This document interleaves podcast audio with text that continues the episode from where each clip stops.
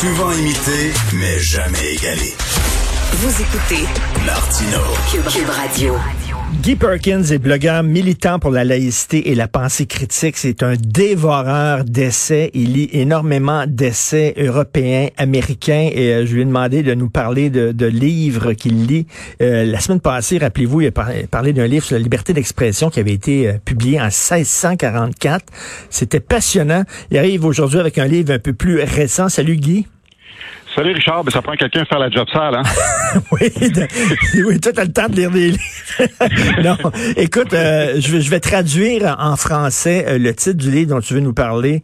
Euh, L'esprit parasitique, comment des idées contagieuses sont en train de tuer le sens commun, le gros bon sens. Le gros bon sens, effectivement. Le gros bon sens. C'est écrit par Gad Saad. C'est qui ça, Gad Saad?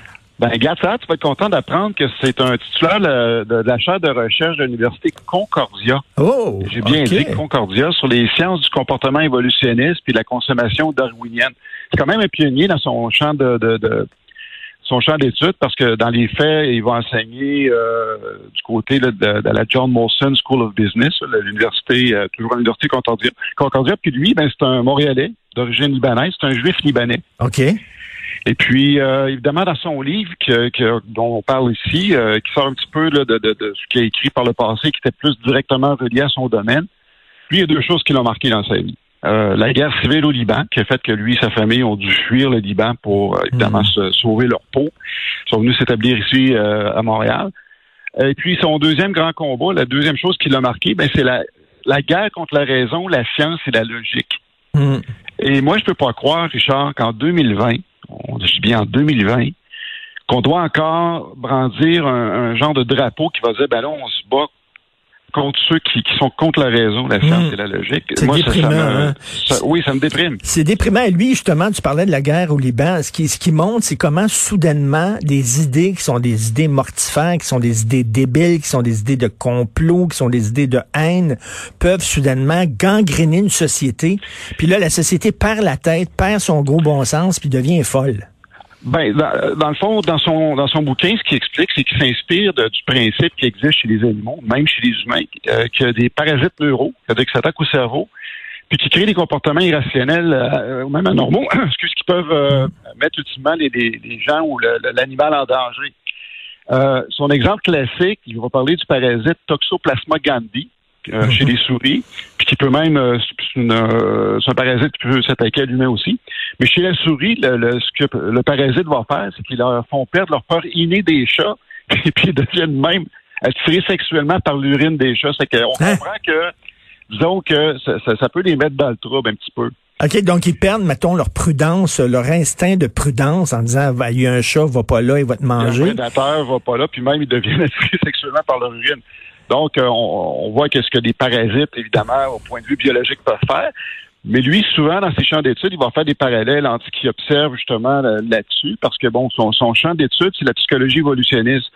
Donc, que ce soit un humain ou un animal, on a tout, on est tous programmés euh, avec euh, des, des, logiciels de base qui pour nous faire fonctionner. Mm-hmm. Puis lui, ben, ce qu'il dit, c'est que, pour faire le parallèle, c'est qu'il peut exister aussi chez l'humain des pathogènes idéologiques. OK, donc c'est bien intéressant ça. Il y a des idées qui seraient comme des virus finalement qui rentrent dans ton dans ton logiciel cervical puis qui le fuck. Ben oui, puis évidemment, euh, ce qui cible essentiellement dans son bouquin, ben c'est ce qu'on observe actuellement. Le, problème criant dans les universités au niveau justement de, de, de, tout ce qui est rattaché à la rectitude politique, puis qui a engendré en bout de ligne euh, carrément la religion woke. On pourrait même dire, euh, mhm. quand on observe ce qui se passe dans les universités, qu'on a maintenant des universités confessionnelles à ce niveau-là. Wow. Et, euh, comment, j'imagine aussi, il doit parler des, des, des, idées complotistes qui soudainement euh, se disséminent dans une population ou quoi? pas vraiment. je pense que tout le livre, il va vraiment parler de ce qui est observé dans les universités parce que, bon, les, hmm. on pourrait parler des idées complotistes, mais je pense qu'il y a déjà beaucoup de monde qui s'y attaque.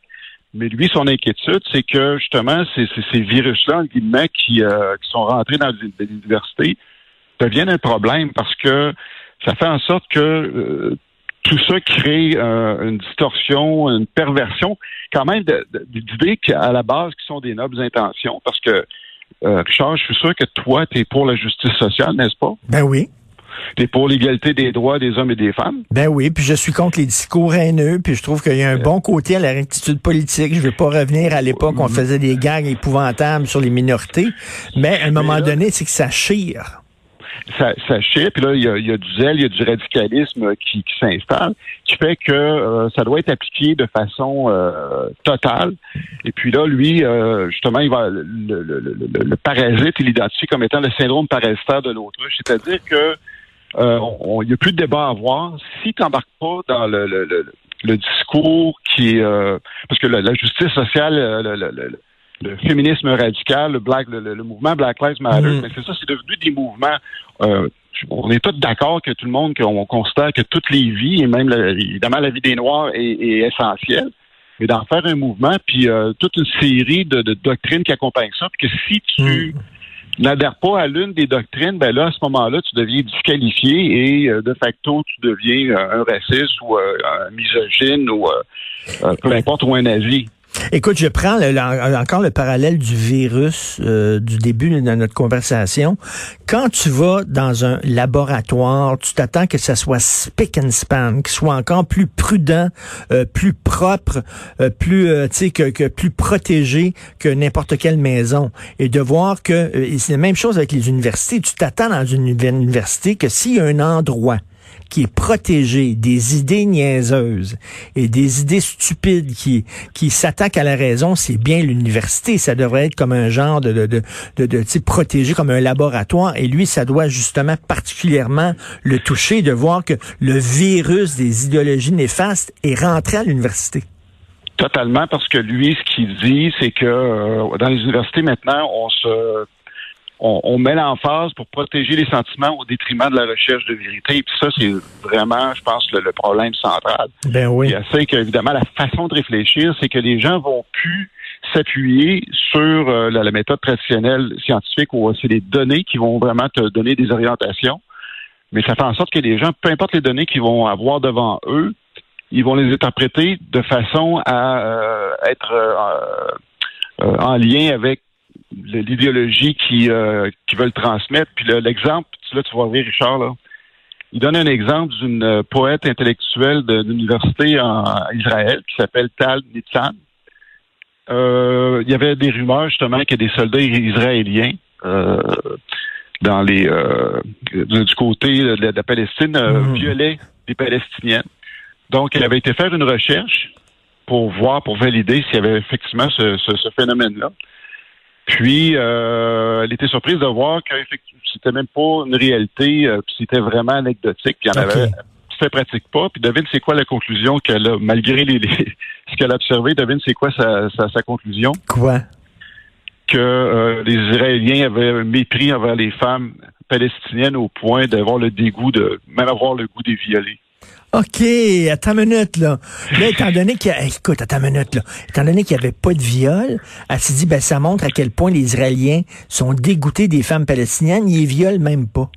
Exactement. Attends une minute, c'est flyé. C'est que elle, non, c'est vraiment flyé. Donc, elle, elle avait, euh, au lieu d'un chercheur, habituellement, tu, tu fais une hypothèse de départ, mais là, tu vas l'infirmer ou la confirmer. Elle, elle avait son idée, puis elle a fait, elle a tordu les faits pour que finalement ça aille dans son sens. Et le problème, c'est que dans, dans l'être humain, tu as une portion d'émotion puis tu as une portion de raison. Mais on dirait que notre raison est de plus en plus atrophiée et notre émotion est de plus en plus hypertrophiée. Exactement. Puis le, problème, c'est ça, c'est que quand on regarde tous les, ces mouvements-là, c'est sûr qu'ils vont toucher une fibre justement émotionnelle. Et, n'importe quel humain veut pas se faire taguer d'être anti-émotionnel ou euh, d'être insensible. Et ben fait que les gens adhèrent à ça, puis évidemment, il y a comme une les gens vont faire du, signalement de vertu, dire regardez comment que je suis vertueux, j'adhère à ça, mais à un moment donné, plus personne n'arrive à se poser des, questions rationnelles et justifiées. Et euh, ça les amène à ça. Et, deuxième et j'imagine, j'imagine, Guy, plus de gens sont contaminés, entre guillemets, plus c'est difficile de résister. Parce que là, ils vont dire, ah, regarde, là, on pense tout pareil, puis toi, tu es dans ton coin. Fait que plus qu'il y a de gens qui deviennent contaminés, plus il y a de gens qui vont être contaminés. Euh, absolument, surtout dans un environnement comme l'université. Euh, s'il y a un endroit que tu veux euh, pas te faire rejeter, c'est là. Puis euh, là, l'idée de, des universités confessionnelles, ça, ça, vient de moi, ça vient pas de Gaffard, mais c'est un petit peu, moi, la, conclusion que j'en tire, que c'est en train de devenir ça. Est-ce qu'on aura un jour, est-ce qu'on pourra ouvrir des, universités non confessionnelles où il n'y aura pas de safe space, puis que justement, qu'on sera ouvert justement à se challenger entre nous autres euh, nos idées? Et le but, c'est, c'est pas de pointer du doigt des, individus, c'est de challenger des idées et les remettre en question. Écoute, ce qui est ironique, mon cher Guy, c'est que moi, je suis allé à l'Université Concordia, donc Gad Saad, l'auteur, est allé à l'Université Concordia, c'est une des pires. À Montréal, c'est la pire, c'est pire que l'UQAM encore, là, au point de vue de l'attitude politique puis de woke. Euh, oui, puis euh, disons qu'il il mentionne qu'il a été euh, justement pointé du doigt. il a reçu plusieurs menaces, donc disons que c'est pas la personne la, plus en vue favorablement à Concordia. J'imagine, il doit être vraiment mis au banc. Est-ce que c'est un gros livre? C'est un livre d'à peu près 250 pages. D'ailleurs, je suis entré en contact avec Gatsad hier. Ah ouais? Pour voir si euh, il y avait des projets de traduction en français. Je pense que ce serait de de, de, de, de mise de le faire. Euh, c'est en discussion actuellement. Il n'y a rien de réel encore, mais euh, ça devrait venir, j'ai l'impression, quelque part au printemps. Mais pour le moment, il est toujours pas disponible en français, mais c'est une bonne lecture. Je pense que c'est un livre important.